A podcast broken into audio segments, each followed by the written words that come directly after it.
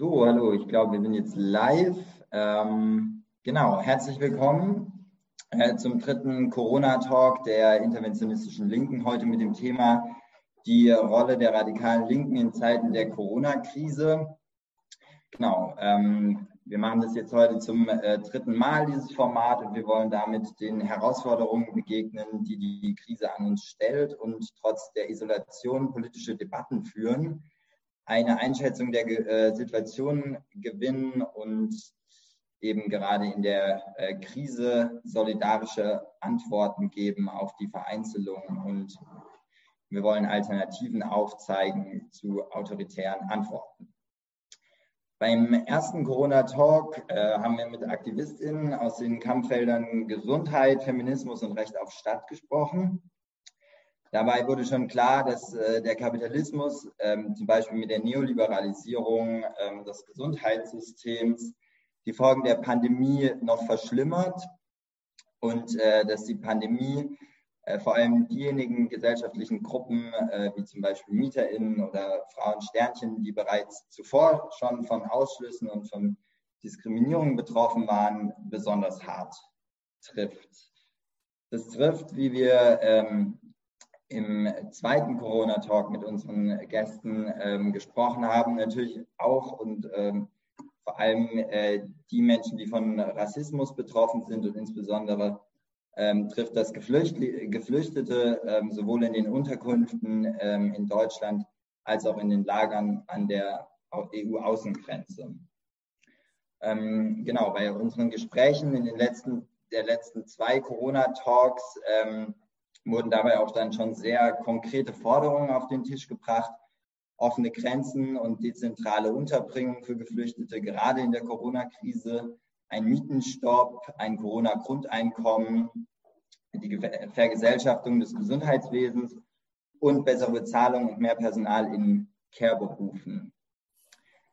Die Fragen, mit denen wir uns heute beschäftigen wollen, ähm, sollen ein bisschen darüber hinausgehen. Wir wollen heute ähm, stärker darauf schauen, mit welcher strategischen Perspektive wir als radikale Linke eigentlich in der Corona-Krise aktiv sind oder aktiv sein können. Wir wollen uns fragen, wo eigentlich der utopische Überschuss bleibt. Welche Antworten haben wir auf das staatliche Krisenmanagement und auf die sich abzeichnende Wirtschaftskrise und die Folgen der Austeritätspolitik? Wo tun sich Brüche und Interventionsfelder auf und ähm, wo gilt es, äh, vielleicht schon bestehende Errungenschaften zu äh, verteidigen? Ähm, und schlussendlich wollen wir auch darüber sprechen, was die Corona-Krise ähm, eigentlich mit uns als politischen Subjekten macht. Genau, äh, diese und andere Fragen ähm, wollen wir heute mit unseren Gästen diskutieren, ähm, die alle schon in den letzten äh, Tagen Beiträge auf unserem Debattenblog äh, veröffentlicht haben. Ähm, genau, wir haben äh, Karin von der interventionistischen Linken Frankfurt bei uns, äh, die den Text äh, Was tun in Zeiten von Corona veröffentlicht hat.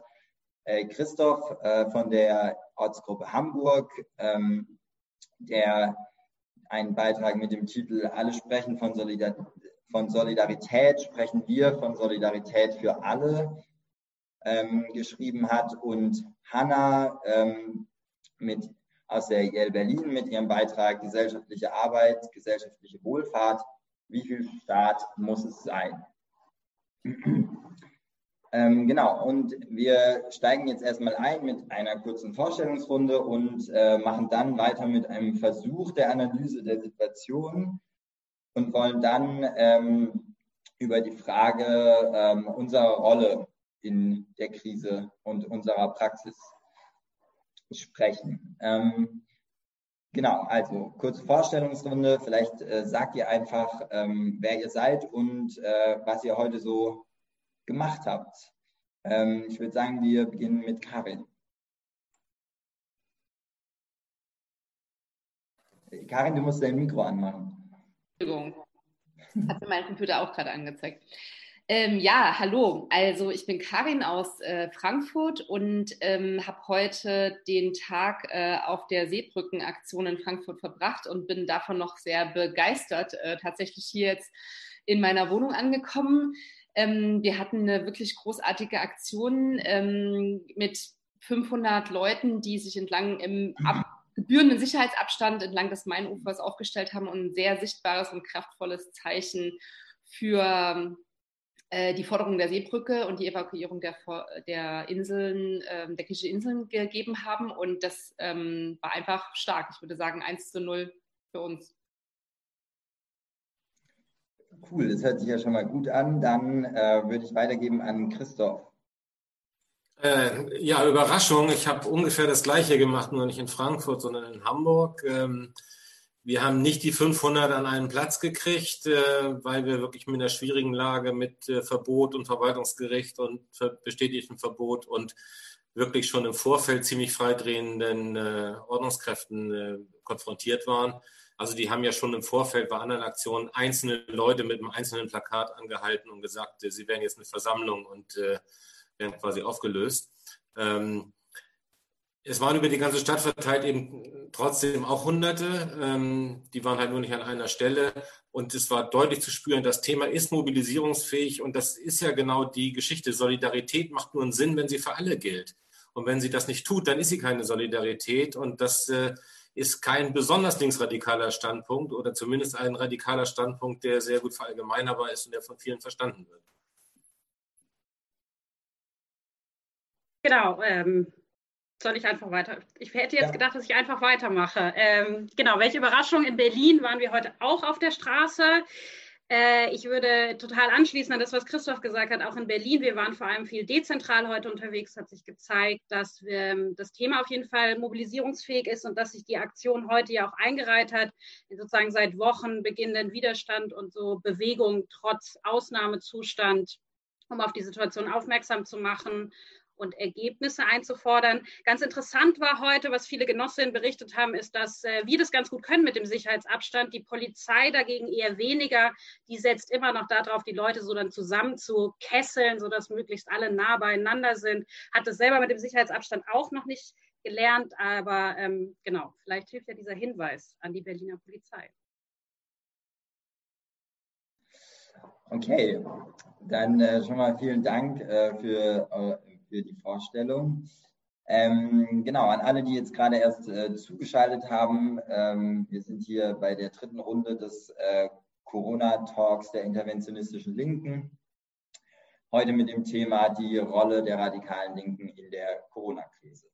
Und ähm, falls ihr unseren Gästen Fragen stellen wollt oder euch an der Diskussion beteiligen wollt, schreibt uns gerne ähm, in die Kommentare und wir werden versuchen, das aufzugreifen. Genau, und dann ähm, würde ich sagen, wir steigen auch jetzt äh, schon in die Diskussion ein. Ähm, ähm, genau, also anders in, als in einer Wirtschaftskrise, in der die autoritäre äh, Krisenlösung ähm, Austerität bedeutet, können wir jetzt ähm, in der pandemischen Krise schon eine starke Tendenz beobachten, zu Formen äh, des, staatlichen des staatlich verhängten Ausnahmezustands, ähm, was eben, wie, ihr, wie jetzt auch schon in euren Berichten angeklungen ist, ähm, mit einer starken Kontrolle des öffentlichen Raums und des individuellen Verhaltens einhergeht.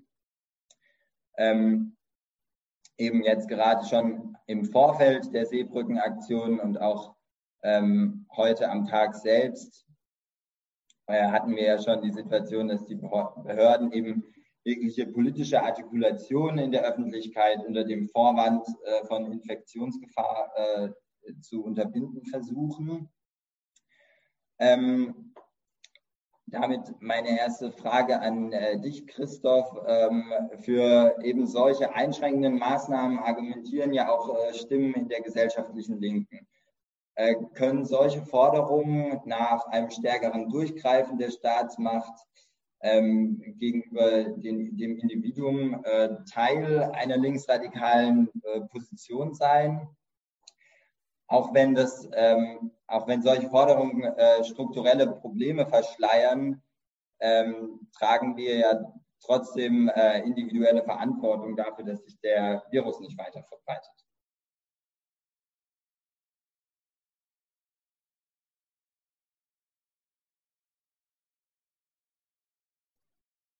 Christoph? Ah, jetzt. Der Host hat ihre Stummschaltung aufgehoben. Sehr gut. Achso, ja. Ähm, also, ehrlich gesagt ist mir das zu kompliziert formuliert. Ich finde, der Ausgangspunkt muss erstmal sein, diese Krise und die Bedrohung unserer Gesundheit und die Bedrohung der Gesundheit von Millionen durch diese äh, Pandemie ist real. Und äh, die Notwendigkeit dagegen was zu tun ist ebenso real.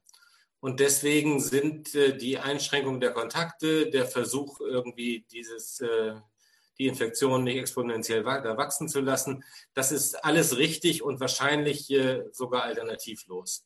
Und äh, das bedeutet ja jetzt nicht, dass deswegen jede Einschränkung okay ist und jeder äh, Bulle, der da autoritär freidreht, irgendwie äh, das deswegen zurecht macht. Aber, aber trotzdem finde ich, wir müssen erstmal davon ausgehen und die äh, große Zustimmung, die die Maßnahmen äh, insgesamt in der Bevölkerung finden, sind schon auch ein Indiz dafür, die Leute fühlen sich bedroht. Die Leute sind auch bedroht. Sie haben Angst um sich, sie haben Angst um ihre Angehörigen. Und ich finde, das ist erstmal okay. Und äh, okay ist deswegen auch, wir müssen an dieser Stelle was machen. Und das Leben kann nicht so weitergehen wie davor. Und an der Stelle würde ich jetzt nicht sofort Autoritarismus und Staat und Kontrolle des Individuums und so weiter schreien, sondern das ist erstmal vernünftig. Und äh, das, worüber wir hier aber reden, ist ja sowas wie ein überschießender Autoritarismus, also da, wo tatsächlich Kontrollwahn äh, einsetzt und da, wo äh, es auch äh, totale Ungleichheiten gibt, also Ungleichzeitigkeiten. Wenn die Leute weiter zur Arbeit geschickt werden, wenn sie weiter in die U-Bahnen steigen sollen, wenn äh, die Amazon-Lager weiter betrieben werden, aber es nicht möglich sein soll, mit gebührendem Abstand zu demonstrieren. Das ist natürlich Quatsch. Ähm, aber trotzdem finde ich, wir sollten jetzt in unserer Haltung dazu nicht davon ausgehen, dass wir einfach aus Trotz das Gegenteil machen und wir wollen aber feiern und äh, Leben ist nun mal riskant und so. Das finde ich ist nicht die richtige Haltung. Die äh, steht am Schluss auch nicht an der Seite der Leute, deren Interessen wir ja vertreten wollen und, und Teil von denen wir auch sind. Äh, irgendwie, es sind äh, zum jetzigen Zeitpunkt über 1000 Leute in diesem Land äh, an dieser Krankheit gestorben. in Italien und in Spanien sind es zehn oder zwölf Mal so viele. Das ist eine Realität. Davon sollten wir ausgehen. Und unser Verhalten und unsere Aktionen müssen dem gegenüber verantwortlich sein. Okay, äh, vielen Dank. Ähm, Karin, äh, du beschreibst in deinem Papier, was tun in Zeiten von Corona, ähm, zwei äh, Tendenzen. Einerseits ähm, werden die Maßnahmen, über die wir jetzt äh, gerade schon gesprochen haben, angenommen, äh, in dem Glauben, sie seien aus objektiv äh, wissenschaftlichen äh, Gründen notwendig. Ähm, äh, dafür hat ja jetzt auch gerade Christoph schon plädiert. Damit wird aber allerdings verschleiert, dass die Maßnahmen vor allem der Rettung der, des kapitalistischen Normalzustandes dienen. Und das ist ja so ein bisschen der alte Trick äh, der neoliberalen Erzählung, schreibst du. Ähm, there is no alternative. Andererseits ähm, beschreibst du aber auch, dass äh, gerade jetzt äh, das Politische zurückkehrt, also die Diskussion über grundsätzliche Fragen wie, was ist eigentlich gesellschaftlich, gesellschaftlich notwendige Arbeit und äh, wie wollen wir überhaupt zusammenleben, äh, diese Fragen kehren zurück und äh, werden jetzt mehr als äh, politisch entscheidbar wahrgenommen als äh, zuvor, ohne vermeintlichen Sachzwängen ähm, zu unterliegen. Ähm, besteht da zwischen den zwei Tendenzen nicht, ein, nicht eigentlich ein Widerspruch oder passiert es beides gleichzeitig? Ähm, wenn ja, was davon passiert eigentlich auf welcher Ebene? Okay, also das waren jetzt äh, relativ viele Fragen. Also erstmal, das, ähm, das widerspricht sich nicht, weil der Punkt, also es, mh, mm, mein Argument ist, dass Politik passiert die ganze Zeit, es werden Entscheidungen getroffen, Aber sie werden eben nicht, so wie du es gerade formuliert hast, als solche wahrgenommen, sondern sie werden als vermeintlich neutrales Krisenregime wahrgenommen. Und ähm, und damit also geht es eher um so eine ähm, ideologische Figur, äh, die, also gegen die man eigentlich die Rückkehr der Politik verteidigen müsste oder die Wahrnehmung dessen, dass Politik zurückkommt, verteidigen müsste. Weil diese Form der, ähm, der Neutralität oder der Alternativlosigkeit und auch äh, die Anrufung der Haltung, ehrlich gesagt, äh, da hätten wir einen kleinen Dissens, äh, Christoph, also auch die Anrufung der Haltung ähm, sozusagen zu einer bestimmten Form der so einer sozusagen Verinnerlichung von ähm, einer, einer bestimmten Normierung und Verinnerlichung äh, von Regulierung und äh, einer Alternativlosigkeit des aktuellen Krisenregimes äh, führt, die ich so überhaupt nicht sehe. Ich glaube, ähm, ich würde gar nicht bestreiten, dass es ähm, natürlich eine reale Bedrohung von Gesundheit und sowas gibt. Das ist, glaube ich, in dieser Diskussion hier auch gar nicht, also es gibt diese Position gar nicht. Ähm, die das bestreitet. Aber die Frage ist doch, was gehört zum Leben dazu und welche gesellschaftlich notwendige Arbeit braucht es ähm, dafür, um dieses Leben, so wie wir es uns vorstellen und wie es irgendwie, wie wir es wollen, ähm, umzusetzen. Und dafür kann es eben nicht sein, dass äh, sozusagen einerseits das Spazieren, also äh, zu dritt auf einer Parkbank sitzen, verboten ist, während andere Leute sich in die öffentlichen Verkehrsmittel drängen müssen, um zu arbeiten. So. Und ich glaube, wir sollten sozusagen schauen, dass wir es hat auch ein bisschen was mit unserer Rolle sozusagen als radikale Linke zu tun. Wir müssen uns ja nicht den Kopf äh, des Staates äh, machen, sondern wir können beobachten, was da passiert und können ähm, sozusagen versuchen wahrzunehmen, was, ähm, was ist die neue Konfiguration, die sich da bildet, äh, uns ein Analyseraster geben und, und feststellen, was passiert da. Und, äh, und äh, feststellen, dass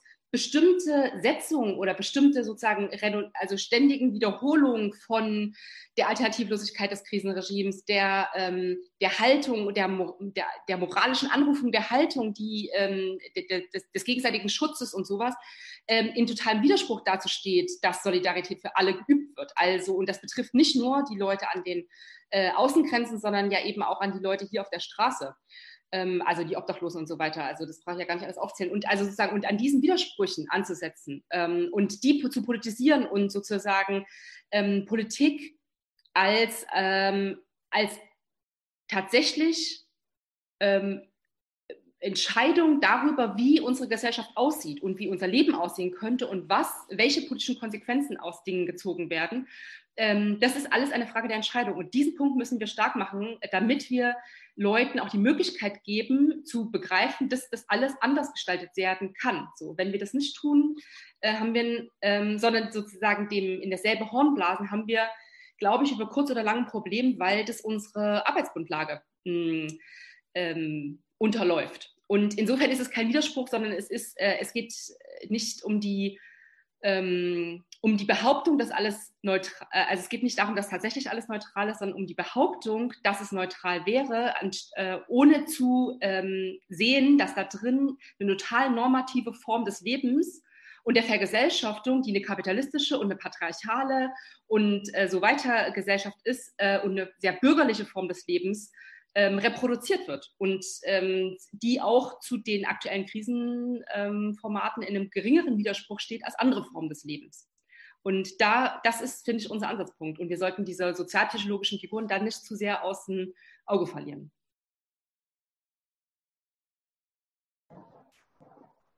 Äh, ja, vielen Dank, ähm, Karin. Ähm, dann die nächste Frage an Hanna. Du schreibst äh, in deinem Text äh, gesellschaftliche Arbeit, gesellschaftliche Wohlfahrt, wie viel Staat muss es sein? Ähm, über das Verhältnis der Linken zum äh, Sozialstaat.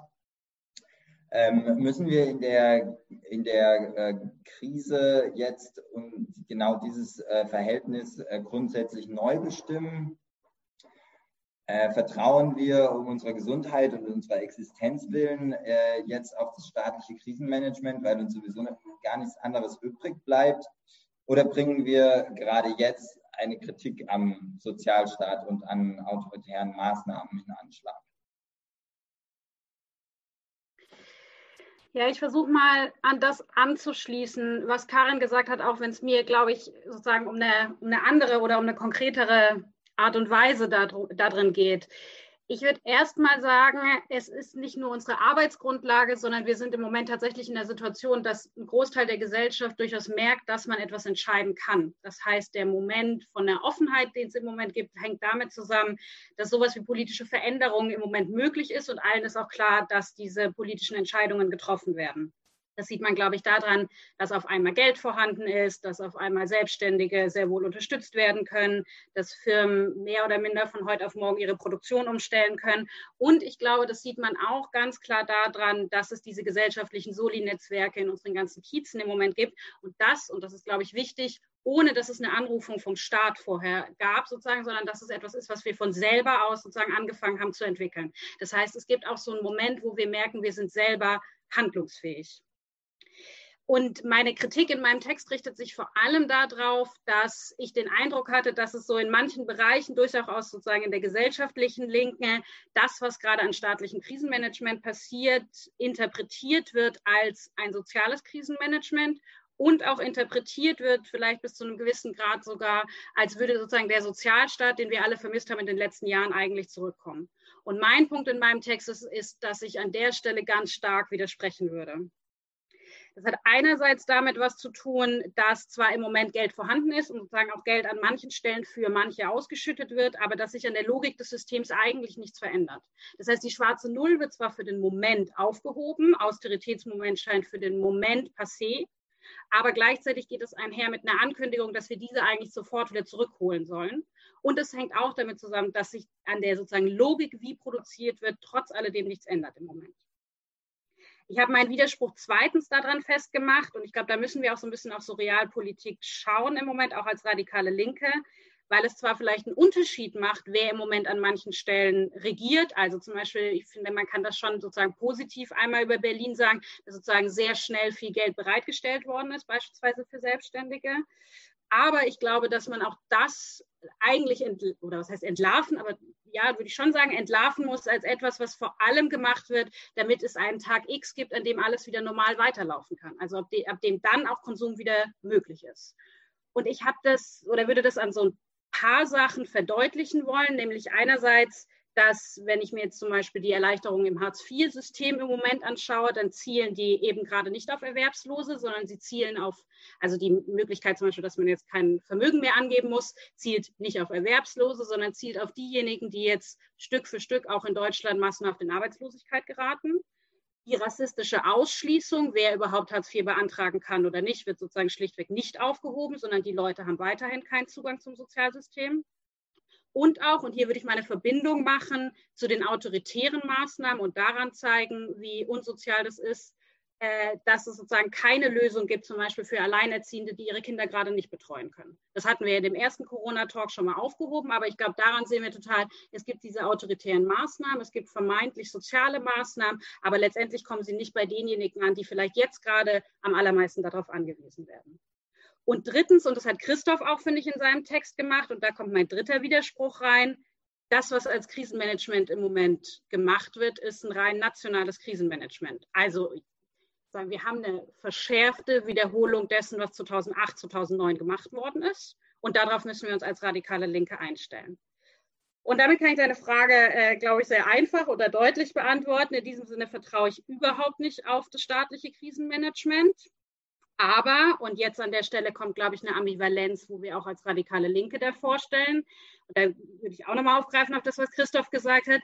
Ich fände es total zynisch, wenn wir das, also sozusagen diese Art von Staatskritik jetzt vor uns hertragen würden und wiederholen würden und glauben, sozusagen so tun zu können, als wüssten wir es irgendwie schon besser und deswegen eben nicht an der Seite der Leute stehen. Und ich glaube, ähm, es ist total wichtig jetzt an der Stelle, so wie wir das heute mit äh, Leave No One Behind gemacht haben, aber auch in anderen Situationen genau jetzt ganz als reale Linke an der Seite der Leute zu stehen und zu sagen, ja, wir brauchen jetzt mehr Personal, es braucht jetzt mehr Ausstattung und es braucht jetzt mehr Versorgungssicherheit. Aber wenn wir diese Krise in irgendeiner Form für uns gewinnen wollen, und ich glaube, wie gesagt, das ist ja, ein paar Sachen sind offen, dann müssen wir jetzt tatsächlich was vorlegen, was ein Beispiel dafür geben könnte, wie eigentlich eine andere Produktionsweise aussehen kann. Das heißt, wir müssten überlegen, wie sehen eigentlich nichtstaatliche Formen von gesellschaftlicher Wohlfahrt auf? Wer entscheidet darüber? Wo entscheiden wir darüber? Und äh, letzter Satz. Ich glaube, es ist total die richtige Zeit dafür, das im Moment zu tun, weil eigentlich allen klar ist, dass es der Markt nicht regelt und weil sich ohne, also sozusagen, es, wir kommen gar nicht darum, dass sich die Frage in den nächsten Monaten stellen wird, wer wird für die Krise zahlen. Und dann wird nur die Frage sein, haben wir was vorzulegen oder haben wir nichts vorzulegen.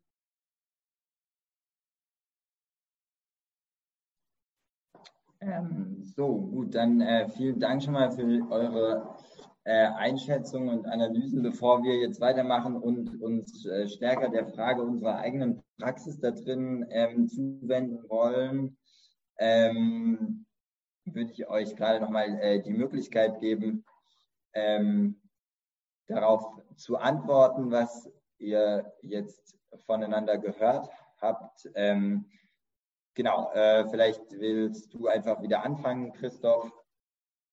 Ja, bitte. Ja, also ich komme natürlich jetzt in eine blöde Rolle, äh, aber ich glaube, ich muss es trotzdem machen. Äh, unser Problem ist doch, dass wenn diese Krankheit uns selbst erwischt oder wenn sie unsere Eltern erwischt oder unsere Nachbarn und äh, sozusagen insbesondere die Leute, für die sie tatsächlich gefährlich ist, dann bleibt uns gar nichts anderes übrig, als zu hoffen, dass dieses Krankenhaussystem irgendwie funktionieren wird und dass jetzt die Aufstockung der Intensivbetten und die äh, blitzartige Beschaffung von Beatmungsgeräten, dass, sie, dass das alles irgendwie klappen wird. Und wahrscheinlich äh, haben wir ja zumindest insofern noch die Chance, dass das hier besser klappt als äh, äh, in Italien. Das kann gut sein. Äh, ich, aber das ist das, was ich meine mit, natürlich müssen wir uns in irgendeiner Form auf das staatliche Krisenmanagement verlassen. Äh, sozusagen an der Stelle haben wir nicht den klügeren Vorschlag, um zu sagen, hier der sozialistische Gesundheitsminister muss mal ran und dann wird alles super. Das äh, so ist es nicht. Und genauso ist es mit den existenziellen Sorgen der Leute. Da ist für viele natürlich dieses Kurzarbeitergeld erstmal irgendwie äh, sozusagen ein erster Strohhalm, nach dem sie greifen können. Die Beihilfen für die Solo-Selbstständige ebenso und so weiter. Äh, das Ganze hat riesige Lücken sozusagen und Löcher. Sozusagen, darüber haben wir ja geredet. Also die Solidarität ist eben nicht für alle. Es gibt etliche Leute, die durchs Raster fallen. Äh, wir haben diese das sind nicht nur andere Leute, sondern wir kennen diese Leute alle selber, die Leute mit den Studentenjobs, äh, sozusagen, die äh, nicht abgesichert sind äh, und so weiter und so weiter. Also äh, darüber müssen wir natürlich reden. Äh, aber der Ausgangspunkt sollte erstmal nicht sein, dass wir, sagen wir, auf einer relativ theoretischen und dadurch eben auch gleich zynisch wirkenden äh, Ebene über diese Sachen reden und ähm, sozusagen dran vorbei, was eben existenzielle Sorgen und Nöte sind. Und äh, damit äh, käme ich so ein bisschen zu dem, was wir denn aber stattdessen tun sollen. Also wir müssen ja in der Tat eintreten dafür, äh, dass die Existenz der Leute gesichert wird. Das wirft Fragen auf nach äh, Grundeinkommen jetzt äh, in der Krise. Das wirft Fragen auf nach, äh, was ist eigentlich mit den Mieten, die alle weiterlaufen. Ähm, die Frage von, äh, wie sind die Arbeitsbedingungen im Gesundheitswesen, was wird da jetzt getan und so. Also äh, bei all diesen Fragen müssten wir präsent sein und was machen. Und da kriegen wir auch äh, ordentlich äh, Zustimmung organisiert für vernünftige Forderungen, von denen die Leute begreifen, ja, das ist richtig, das so zu machen. Und ich glaube, darüber würde ich viel lieber diskutieren als über Normierung, Anrufung und, äh, und so weiter, weil ich einfach glaube, da sind wir, ähm, ich glaube, wir kommen da auf den Holzweg. Ähm, das ist auf einer bestimmten theoretischen Ebene alles sinnvoll, sich darüber Gedanken zu machen. Aber ich komme nochmal zu meinem Punkt. Die Krise ist real und äh, die Nöte sind jetzt. Und die politischen Antworten, die wir geben sollten und die Aktionen, die wir machen sollten, sollten in diesem Jetzt ansetzen. Und deswegen war es richtig, heute zu machen, holt die Leute aus den Lagern in Griechenland raus, weil das ist jetzt. Und äh, das ist, äh, versteht jeder, warum man das machen muss.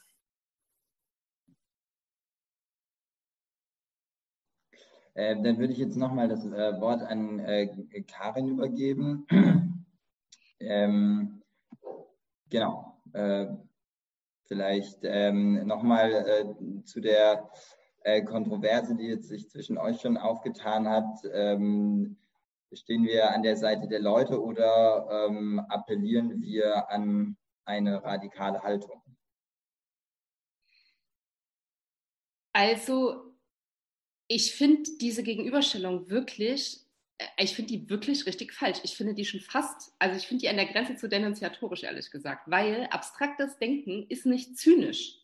So, sondern es, also, es ist ja so, dass unsere Leute in all diesen ganzen Bündnissen drin sind. Also wir sind da, da sind aber auch ganz viele andere Akteure, zum Beispiel, die bisschen, gesellschaftlich auch ein bisschen relevanter sind, sowas wie Gewerkschaften oder so oder Parteien und so weiter, die machen sich die ganze Zeit so, äh, Gedanken darüber, was jetzt ist mit diesen richtigen Forderungen und ob es jetzt dieses Corona-Grundeinkommen gibt oder nicht.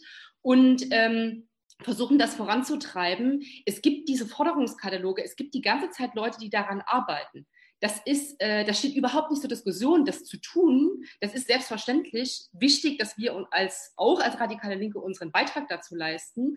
Ich glaube, ich würde den nicht ganz so groß einschätzen, vielleicht äh, in diesen Auseinandersetzungen wie du im Verhältnis jetzt zu anderen ähm, gesellschaftlichen Akteuren. Aber ich finde das total wichtig, das zu machen. Aber was ähm, wir brauchen, glaube ich, jenseits dieser Fragen der Unmittelbarkeit und jenseits dieser Fragen der unmittelbaren Praxis ist, uns zu vergegenwärtigen, in welcher Situation wir uns gerade befinden, uns ein Analyseraster zu ähm, erarbeiten, was äh, jenseits des äh, der Tage und Wochen und Monate, die da jetzt kommen werden, sich eigentlich an der grundsätzlichen politischen Konfiguration ändert. Und das ist das ist auch unsere Aufgabe und es ist nichts, was im Widerspruch dazu steht, das andere auch zu machen. Aber sozusagen es umzudrehen und zu sagen, ähm, weil wir doch das Praktische machen müssen, dürfen wir jetzt nicht auch noch abstrakt denken. Das finde ich ehrlich gesagt ein Riesenproblem, weil die Frage wird nicht an der Ebene des Alltagsverstandes entschieden werden. Das haben, diese Erfahrung haben wir leider schon häufiger machen müssen, dass ähm, die Erfahrungen, die Leute mit uns machen in Protesten, in, ähm, in ähm, Aktionen und so weiter, äh, die sind real, die nehmen die Leute auch mit, aber sie stehen nicht im äh, Widerspruch zu anderen Dingen, die sie im Kopf haben. Und es wird nicht dazu führen, dass das alles irgendwie jetzt, ähm, also dass sich sozusagen daraus eine ähm, nicht, nicht mal nicht nur revolutionäre, sondern vielleicht irgendwie äh, sinnvolle, breite Bewegung dazu generiert, irgendwie das Manifest, ähm, also durchzusetzen, sozusagen. Mindestens sowas wie eine, dass keine Austerität stattfindet zum Beispiel. Das wird nicht passieren. So. Und ich glaube, wenn wir das nicht auch auf einer ideologischen Ebene angreifen und in der Lage sind, sozusagen uns selber für unseren eigenen Kopf und für als Analyserast und Deutungsangebot für andere ähm, sozusagen zu erarbeiten, was äh, in dieser Krise eigentlich passiert, welche Figuren es gibt, ähm, wie wir das ähm, wahrnehmen können und so weiter. Das heißt, also ich, ich finde das sozusagen diese Gegenüberstellung schwierig. Ähm, und der zweite Punkt mit diesem an der Seite der Leute stehen. Ich bin mir nicht sicher, ob ihr beide eigentlich gerade dasselbe gemeint habt, als ihr das gesagt habt. Also ich finde praktisch an der Seite der Leute stehen, das ist ja gar keine Frage. Selbstverständlich müssen wir praktisch an der Seite der Leute stehen. Aber an der Frage dessen, ähm, welche Unterschiedlichkeiten und Widersprüchlichkeiten und auch ähm, ähm, problematischen Sachen Leute im Kopf haben, da müssen wir ja nicht an der Seite der Leute stehen, sondern wir müssen sozusagen in eine Auseinandersetzung damit gehen. In eine Auseinandersetzung damit kann man aber nur gehen, wenn man äh, in der Lage ist, eine eigene, auch auf einem abstrakteren Niveau stattfindende Positionierung äh, äh in der Lage ist zu formulieren. So. Und das finde ich so ein bisschen, ähm, also genau, ich glaube, der Punkt ist klar geworden. Ich würde, ich glaube, ich würde gar nicht. Ähm, ich, also einerseits sehe ich es sozusagen sehr wie Karin, dass ich den Widerspruch auch nicht so groß aufmachen würde. Ähm, und das allein, oder sozusagen den Widerspruch nicht in dieser Diskussion gerade so groß aufmachen, sondern eher sagen, das ist ein klassischer Widerspruch, den wir, glaube ich, alle in uns tragen und den wir aber auch aushalten müssen. Und das ist der Moment gewesen, wo ich, wo ich ja selber gerade gesagt habe, es wäre total zynisch, wenn wir jetzt nicht um eine reale Verbesserung der Leute gemeinsam mit uns selbst kämpfen würden. Also wenn ich sozusagen als Selbstständige im Moment keinen realen Kampf darum führe, dass ich verdammt nochmal Kohle bekomme, dann habe ich ja nicht nur selber ein Problem, sondern um mich rum sind auf einmal ganz, ganz viele Menschen, die betroffen sind. Und in der gleichen Weise machen wir das ja auch, wenn wir im Moment zum Beispiel an den Geflüchtetenzentren stehen und sozusagen versuchen, äh, äh mit den Leuten gemeinsam dafür zu kämpfen, dass sie anders untergebracht werden. Das sind reale Auseinandersetzungen, das sind reale Forderungen, die wir im Moment stehen müssen. Aber, und da bin ich, ich weiß nicht sozusagen irgendwo vielleicht zwischen euch oder auf jeden Fall an der Stelle dann doch bei, bei Karin. Ich glaube, wenn wir davon ausgehen, dass sich nicht alles wieder so herstellen wird in den nächsten Monaten, wie wir es von vorher kennen, dann ist tatsächlich die Frage, ob die radikale Linke was vorzulegen hat. Und da sind mir die Lücken des Sozialstaats sozusagen, die kenne ich seit 15 Jahren. Die, der entscheidende Punkt ist doch, dass es dummerweise Lücken bei uns gibt, die wir auch mal ansprechen müssen. Und da bin ich sozusagen nicht beim Abstrakten, wie Karin das gerade gesagt hat, sondern beim Konkreten. Wir haben keinen Plan, wie unsere Vergesellschaftung aussehen soll und äh, wie wir das eigentlich genau durchsetzen und wer es dann entscheidet. Und ich glaube aber, dass wir diese Art von Plan tatsächlich anfangen müssen zu entwickeln. Nicht alleine, nicht nur als IL, auch nicht in so einer avantgardistischen Position. Aber ich glaube, wir brauchen etwas, was wir zur Disposition stellen können, äh, spätestens in den nächsten Wochen, spätestens in den nächsten Monaten, wenn, der, wenn die normale Maschinerie wieder anlegt. Und, äh, und deswegen plädiere ich in der Form, glaube ich, darin gerade für ein sehr staatskritisches, radikales, linkes Handeln, um das wir uns aber kümmern müssen und was uns zum Beispiel bis zu einem gewissen Grad, zumindest hier in Deutschland 2015, durch die, also ich rede sozusagen von Blockupy 2015 und dem Krisenmanagement, was uns da ein bisschen durch die Lappen gegangen ist. Und diesen Fehler will ich nicht nochmal wiederholen.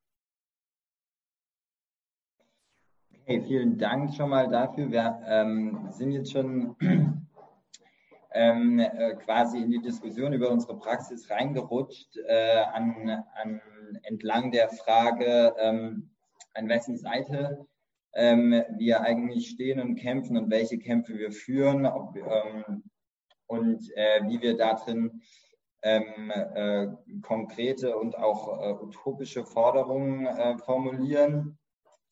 Ähm, wenn wir über Praxis reden, müssen wir ja aber auch über, ähm, über die realen Auswirkungen dieser Praxis sprechen, also über Wirkmächtigkeit und Handlungsfähigkeit. Ähm, wir haben äh, bei Blockupy 2013, also während der Euro-Krise, äh, waren wir in Frankfurt mit einem Banner auf der Straße, auf dem äh, drauf stand Crisis Demands Decision äh, Let's Choose Communism. Ähm, würdet ihr sagen, das gilt heute auch noch? Also müssen wir die Krise äh, als ein sich öffnendes Möglichkeitsfenster betrachten, mit dem jetzt Dinge möglich sind, die davor äh, für sehr unwahrscheinlich, die wir selber davor für unwahrscheinlich hielten?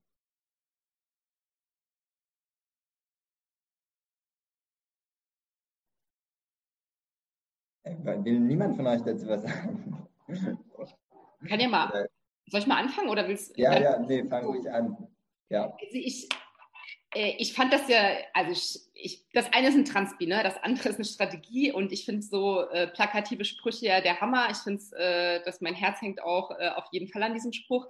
Aber gleichzeitig ist es natürlich nicht so einfach. Also es geht nicht um die, also und das hat jetzt glaube ich auch niemand hier gemeint, wenn es darum ging, ähm, äh, was wir jetzt irgendwie tun oder welchen Gegenentwurf oder sowas wir machen, dass wir jetzt einfach da irgendwo Kommunismus draufschreiben oder sowas. Es wäre zwar schön, aber das ist jetzt nicht so ganz äh, der Punkt. Und ich glaube auch dieser Zweckoptimismus, so Krise als Chance oder sowas, das ist mir so ein bisschen, ich weiß nicht, also das ist echt nicht, das ist mir ein bisschen zu neoliberal, glaube ich. Ähm, ich glaube, das heißt aber nicht, dass die Krise nicht tatsächlich trotzdem weil es eine dynamische Situation ist, uns die Möglichkeit gibt, ganz andere Dinge zu thematisieren, ganz andere Formen, Sachen zu fordern, ganz, mit ganz anderen Sachen zu experimentieren. Und in diesem Sinne müssen wir es als Option begreifen.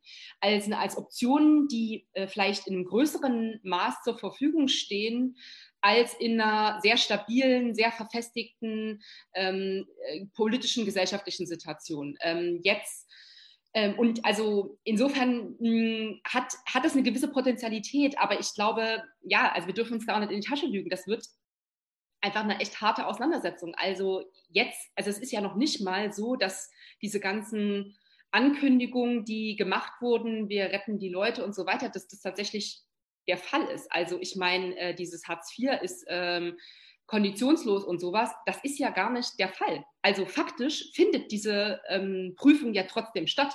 So, also in manchen Verwaltungsstellen nicht, in vielen aber schon.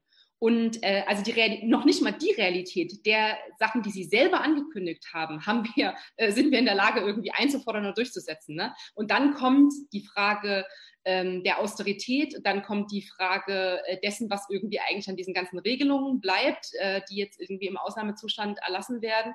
Und ähm, also da gibt es äh, unfassbar viele ähm, Auseinandersetzungen, in der wir erstmal einer strukturell defensiven Position sind, sozusagen, weil wir irgendwie mehr rausholen wollen. Aber ich glaube, das sollte uns nicht davon abhalten, das als ähm, eine wesentlich bessere Option oder überhaupt als Option für Handlung und äh, für ähm, eigene Praxis zu begreifen und ähm, versuchen offensiv diese ja, relativ dynamische Situation zu nutzen und äh, Vorschläge zu machen. Also äh, die, die Gegenseite macht das doch auch. Die sagen doch auch irgendwann mal sowas wie, ja, also so Fußfesseln für Arbeitslose werden ganz okay. Ne? Dann sagt das zwei Jahre später wieder mal irgendjemand und dann wird es irgendwann, setzt man halt äh, Fußfesseln bei Gefangenen oder bei Corona-Infizierten ein oder sowas. Also sozusagen so eine Form von ähm, Ideen ins Spiel bringen, das kann doch auch für uns als Linke funktionieren. Und das sollten wir auf gar keinen Fall ungenutzt lassen. Wir sollten das ganz praktisch probieren und auch auf einer politisch-ideologisch, sozusagen gestalterischen Ebene, wie Hanna das formuliert hat, Entwürfe vorlegen und die einfach konsequent ins Spiel bringen und gucken, was passiert. Eine Alternative dazu gibt es sowieso nicht.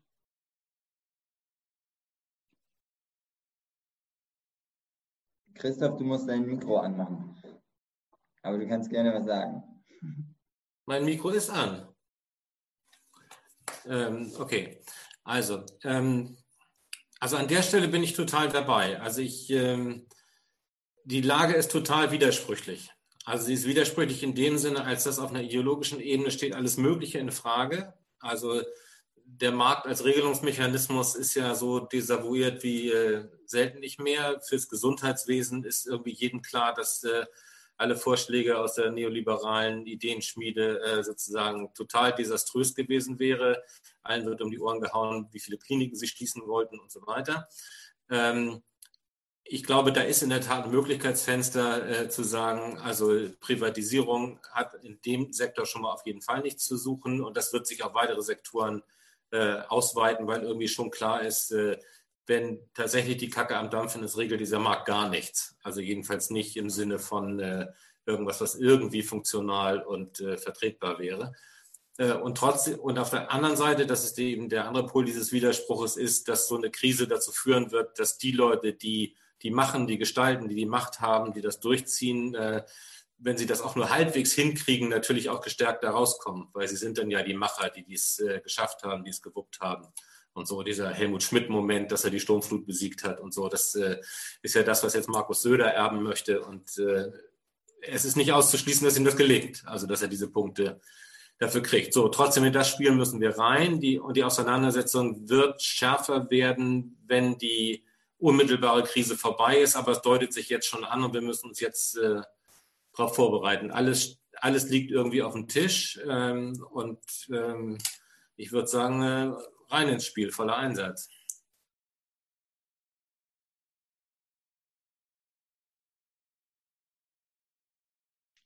Ich, glaube, ich habe eher sowas, was ich jetzt sozusagen on, on top of beides, was ihr gerade gesagt habt, ähm, reingeben würde. Ich glaube nämlich, wir haben noch so, da sind noch zwei andere Variablen im Spiel, die, glaube ich, nicht zu unterschätzen sind. Das eine ist, ich glaube, es gibt schon so einen Moment von Angst, mit der wir irgendwie umgehen müssen. Äh, und das ist die reale Angst, von der, von der du vorhin gesprochen hast, Christoph, sozusagen, die existenzielle Angst, die Angst, sozusagen krank zu werden, die Angst, dass jemand krank wird.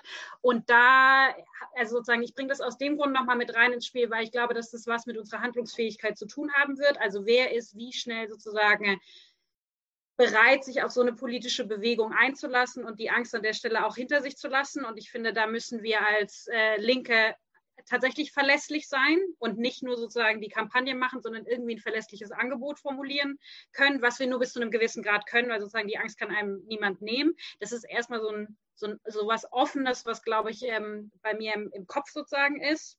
Und das Zweite ist aber, ähm, die vielleicht auch so gleichzeitig eine Antwort darauf ist, und deswegen habe ich das vorhin so äh, bewusst nochmal gesagt, dass es jetzt diese solidarischen Initiativen in den Kiezen gibt, das war ja nicht etwas, was das staatliche Krisenmanagement in dem Sinne sozusagen vorausgesehen hat. Also es ist zwar seit Jahren darauf angewiesen, dass Leute sich auch selber versorgen und das eigenverantwortlich tun und dass es Tafeln gibt und dass es Kleiderkammern gibt, aber an der Stelle jetzt hat sich das auf eine andere Art und Weise von selbst äh, wiederentwickelt. Und das ist ja auch was, was wir sozusagen von 2015 kennen. Die Frage ist aber, was kann daraus bestehen, also sozusagen weiter wachsen? Und ich glaube, dass für diese Frage sozusagen etwas ins Spiel bringen jetzt und den Moment nicht zu verpassen, wo die Debatte sozusagen von die also vom neoliberalen oder von diesem im Moment vorherrschenden äh, Krisenmanagement wieder offensichtlicher neoliberal wird, das dann sozusagen in Stellung bringen zu können und sozusagen wirklich einen Moment von Massenbewegung von unten zu schaffen, da fehlt mir noch ein bisschen die Art und Weise, wie wir da eigentlich hinkommen. Und das finde ich wäre, also deswegen habe ich gesagt, sozusagen on top auf das, was ihr gesagt habt, aber das sind zumindest zwei Dinge, die wir, glaube ich, uns mit überlegen müssen oder mit thematisieren müssen, welche Rolle wir da als radikale Linke gerade eigentlich spielen können. Und ich glaube, wir müssen in beiden Formen tatsächlich eine spielen und das und dafür sozusagen, ähm, ja, brauchen wir, also müssen wir irgendwie auch noch relevanter werden, als wir es uns gerade für uns selbst sind oder so. Darf ich gleich was sagen? Einfach?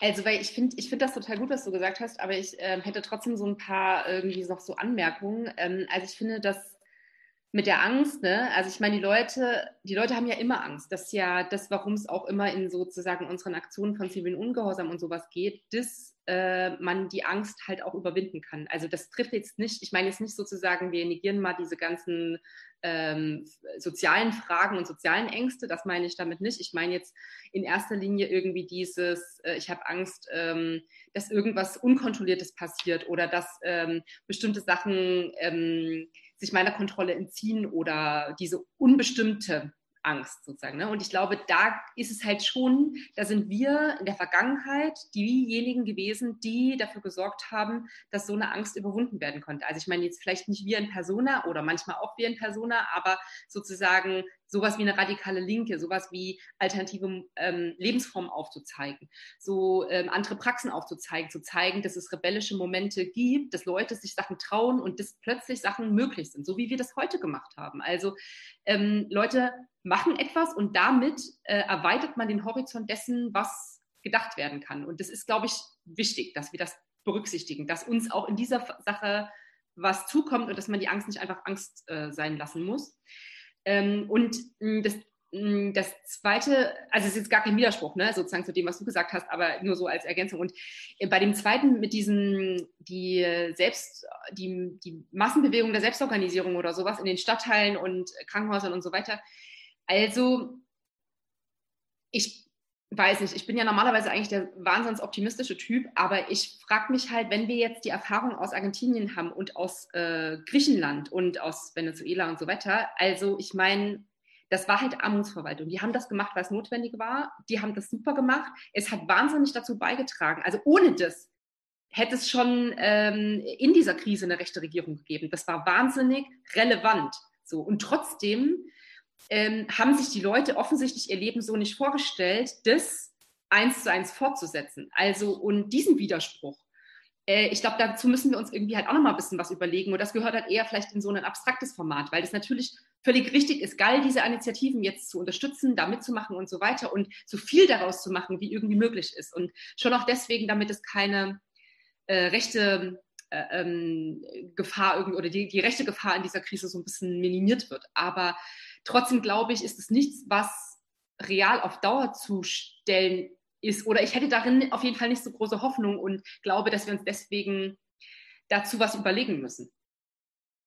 Aber ganz kurz sozusagen nur zu diesem letzten Punkt, Karin, weil ich würde sogar sagen, bis zu einem gewissen Grad gab es das in den letzten Jahren ja eben schon. Also natürlich gibt es ein System von Armut, Armutsverwaltung sozusagen neben dem Sozialstaat, genau in den Versorgungseinrichtungen, weil es gibt ja auch in Deutschland genügend Leute, die sozusagen nicht wissen, wie sie ein monatliches, also nicht genügend Einkommen haben, um sich sozusagen monatlich ernähren zu können. Aber der Punkt ist doch, dass wenn, also dass es da sozusagen eine Masse von Leuten gibt, die gerade eine andere Antwort auf die Krise findet. Und die Frage ist, was machen wir? Also sozusagen, wir sind selber Teil davon, weil wir ja auch selber Angst haben. Aber wie, wie lassen sich daraus gesellschaftliche Strukturen eigentlich etablieren, die uns eine Aussicht darauf geben könnte, dass es anders ist? Und deswegen, deswegen verweisen wir doch auch immer auf Griechenland und auf Argentinien.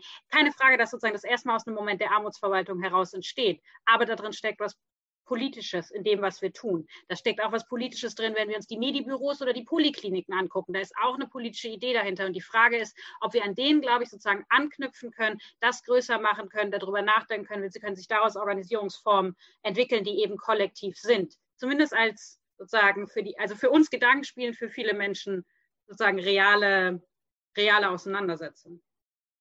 Aber sind die noch da? Die sind doch nicht mehr da, oder? Gibt es die in Griechenland noch? Na, okay.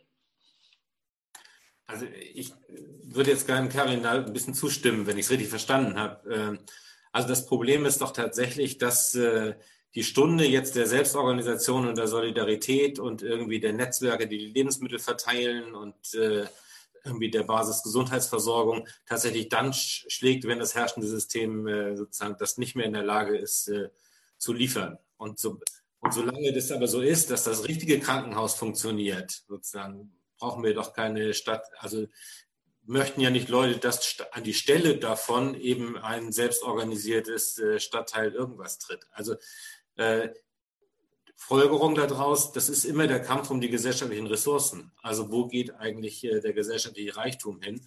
Und äh, den können wir in so einer Basisinitiative natürlich nicht mobilisieren und direkt anzapfen.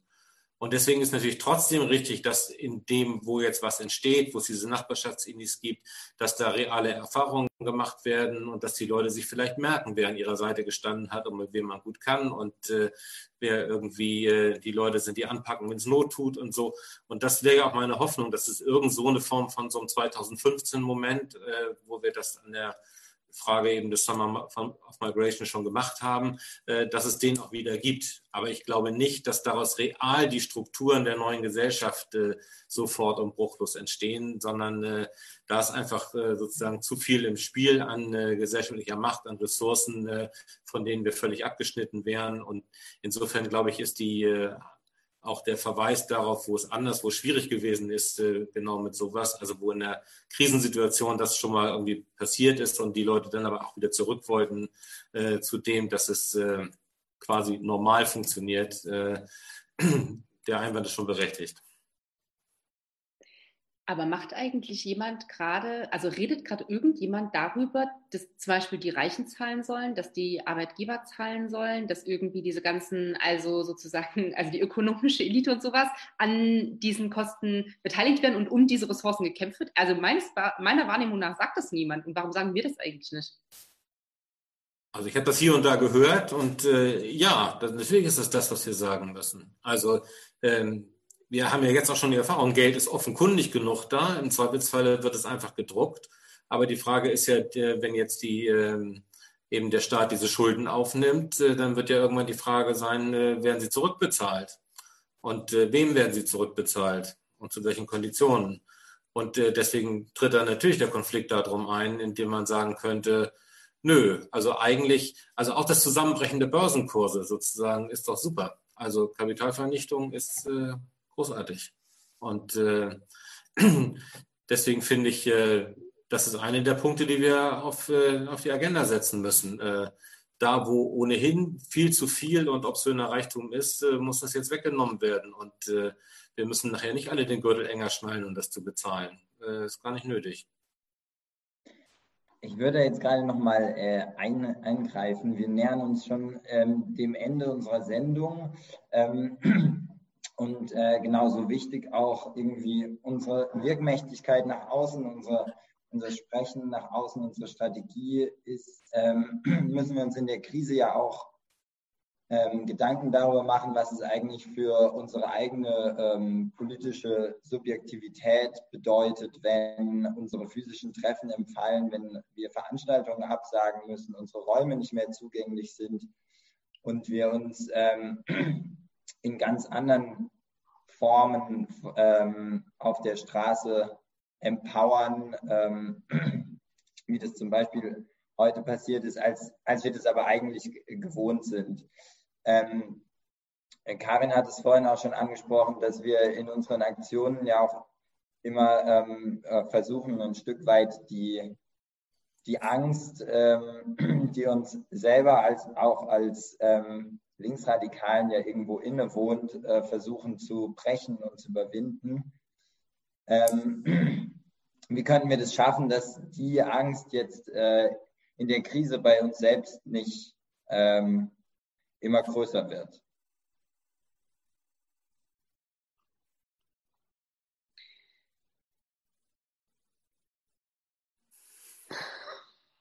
Das wird ein bisschen vom weiteren Verlauf dieser Krise abhängen. Also weil auch an der Angst ist ja durchaus einiges äh, real. Also mir wäre wichtig, erstmal anzuerkennen, ähm, die Herausforderung für unsere Strukturen besteht, glaube ich, nicht in erster Linie darin, dass man Treffen nicht im virtuellen Raum abhalten könnte. Wir sind ja auch alle schon in einer bestimmten Art und Weise als äh, überregionale Organisation trainiert da drin. Wie äh, machen wir Treffen auch anders? Wir waren, glaube ich, relativ schnell daran, äh, da drin äh, Dinge umzustellen und so. Das können wir alles tun. Ähm, das ist eine technische Frage, darin sind wir gar nicht so schlecht. Ähm, das größere Problem ist, dass die Situation jetzt, die Krise, sowohl die äh, Bedrohung, was äh, oder in verschiedenen, verschiedenen Dimensionen. Also einmal die äh, tatsächlich die direkte Gesundheitskrise, die, die Sorge, die Leute eben um ihr um ihr Leben und ihr Wohl und dass ihre Angehörigen haben müssen, ist ein Punkt. Die Frage der materiellen Existenz ist für viele ein Punkt. Und dann haben wir natürlich auch unter uns ganz viele Leute, deren Arbeitsbelastung jetzt extrem steigt in dieser Situation. Also es, wir haben ja Leute, die im Gesundheitswesen arbeiten äh, zum Beispiel und äh, deren Angst jetzt, äh, also eins erinnere ich jetzt noch, äh, die Angst von Leuten, die jetzt Mediziner sind, ist irgendwann, dass sie in der Position sind, entscheiden zu müssen, wer behandelt wird und wer nicht. Das ist sozusagen so eine reale Aber das wird die ganze Zeit entschieden. Hm? Das wird doch die ganze Zeit entschieden. Also ich kann es ja jetzt nur nehmen aus einer konkreten Schilderung eines konkreten bei uns organisierten Mediziners, der gesagt okay. hat, boah, ich gehe jetzt mit einem blöden Gefühl zur Arbeit und frage mich jeden Tag sozusagen, ist es soweit, dass ich irgend so was äh, machen muss und wie gehe ich damit eigentlich um. Also ähm, ja. offensichtlich war es für denjenigen neu. So, und, äh, und wir haben eine weitere Gruppe, die natürlich stark belastet sind. Das sind die, die jetzt ins Homeoffice äh, sozusagen gedrängt werden, äh, die aber vielleicht Kinder betreuen müssen und so. Also für die unglaublich Verdichtung von Stress und so stattfindet. Äh, das alles zusammengenommen bedeutet, äh, auch wir selbst sind äh, von der Krise ziemlich direkt betroffen.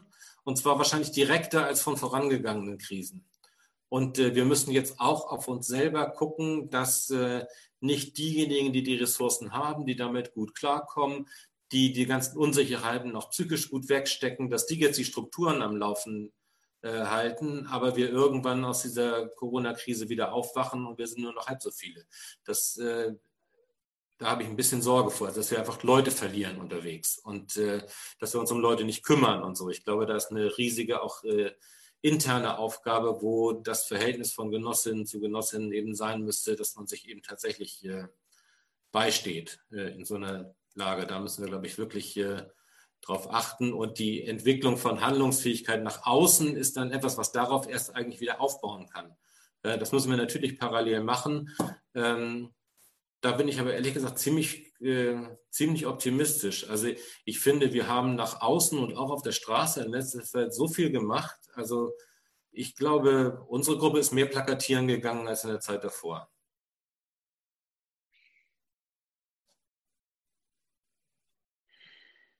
Willst du, Hanna, oder? Ich mach, fang mal an.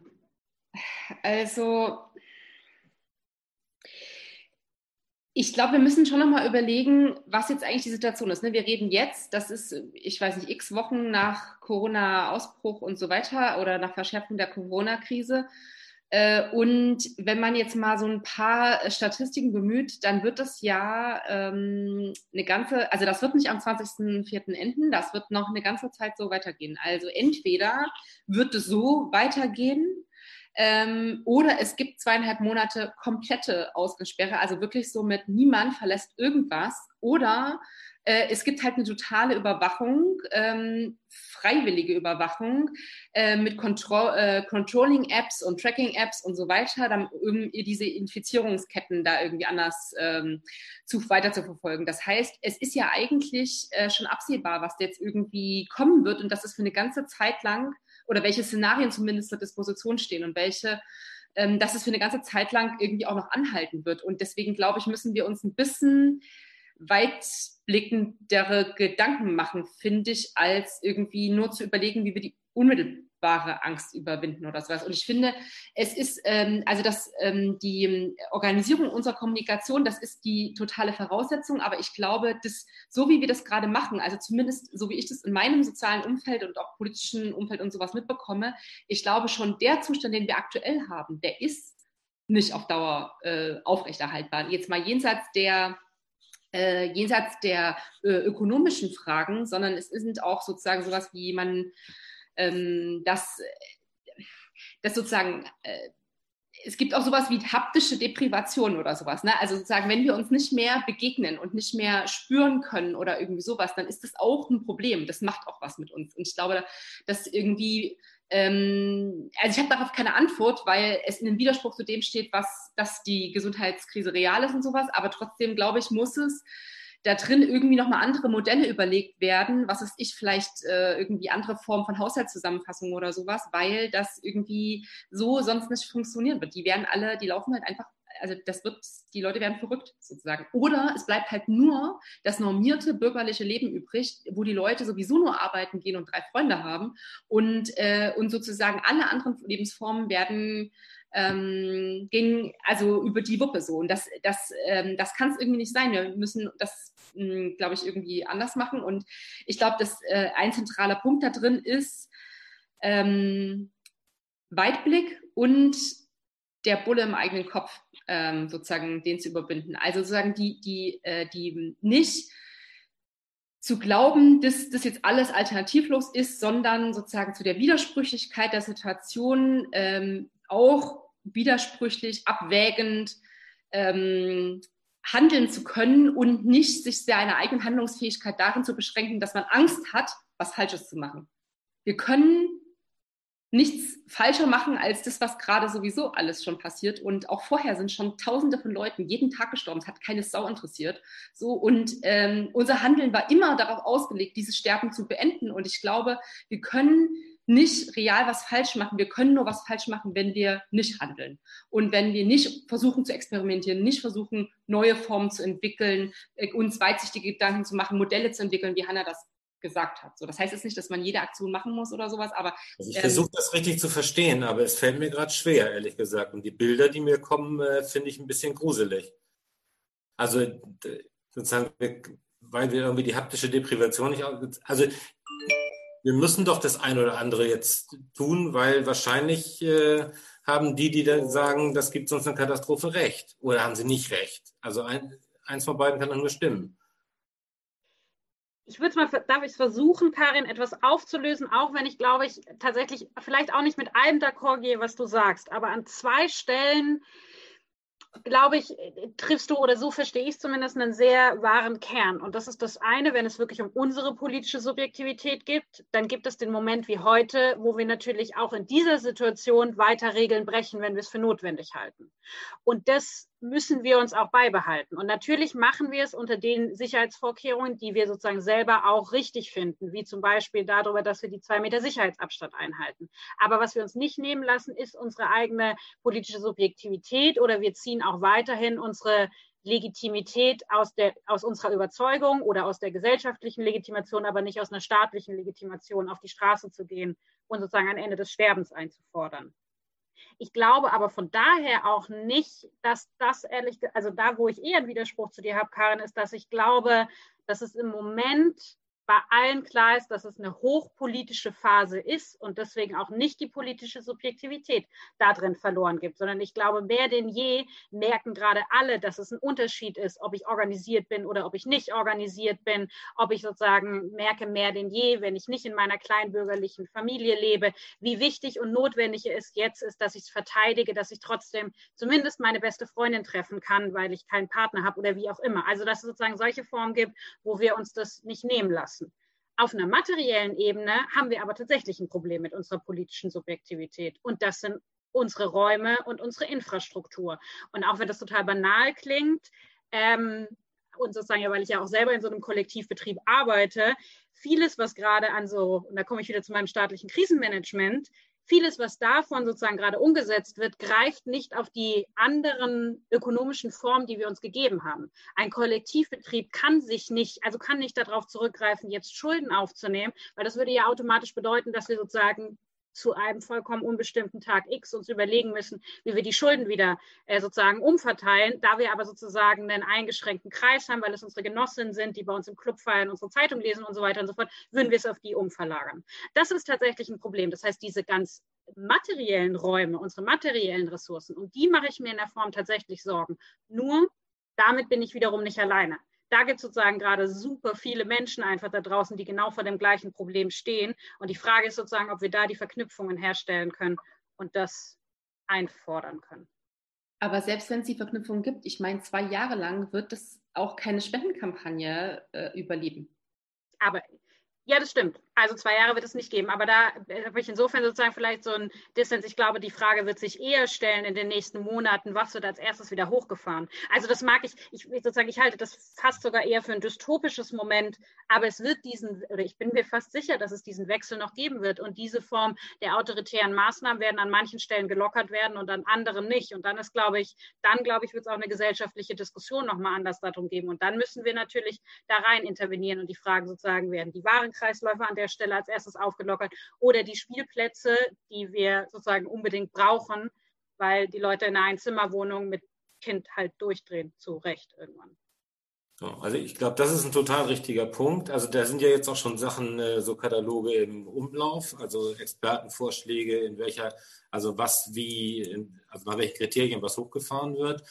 Ähm, und nach der Erfahrung von heute habe ich mich zum Beispiel gefragt, äh, wo ist denn da das äh, die Versammlungsfreiheit zum Beispiel äh, eingeordnet in, äh, in dieser Liste. Die taucht da nämlich nicht auf zum Beispiel. Und äh, also ich glaube, darum wird es in der Tat Kämpfe geben. Und dann müssen wir uns aber auch klar machen, äh, wir haben, also wir müssen aufpassen, dass wir keine falschen Verbündeten kriegen, weil es gibt ja die Neoliberalen, die jetzt schon die ganze Zeit sagen, aber das kann doch nicht ewig so weitergehen, sozusagen, das halten wir nicht durch. Äh, die sagen in Zweifelsfalle auch, die Leute halten das nicht aus und so. Ähm, und was sie in Wirklichkeit machen, die Christian Lindners dieser Welt, ist, äh, die sagen eben, Wirtschaft ist wichtiger als äh, Alte und Alte sind im Zweifelsfalle sowieso nur eine Belastung für die Rentenkasse. Und äh, davon müssen wir größtmöglichen Abstand halten vor solchen Gedanken. Und ähm, Aber was ich eigentlich spannend finde, also totale Zustimmung, aber was ich spannend finde ist, und ich, was ich mich schon gefragt habe an dieser ganzen Grundrechtsauseinandersetzung, die wir auch heute hatten, ob das eigentlich jetzt der Moment ist, an dem sowas wie eine, die äh, politisch liberale FDP zurückkommt. also sozusagen auf so ein Revival irgendwie dieses äh, politisch liberalen Arms irgendwie eigentlich gibt oder ob das wirklich völlig äh, gestorben ist.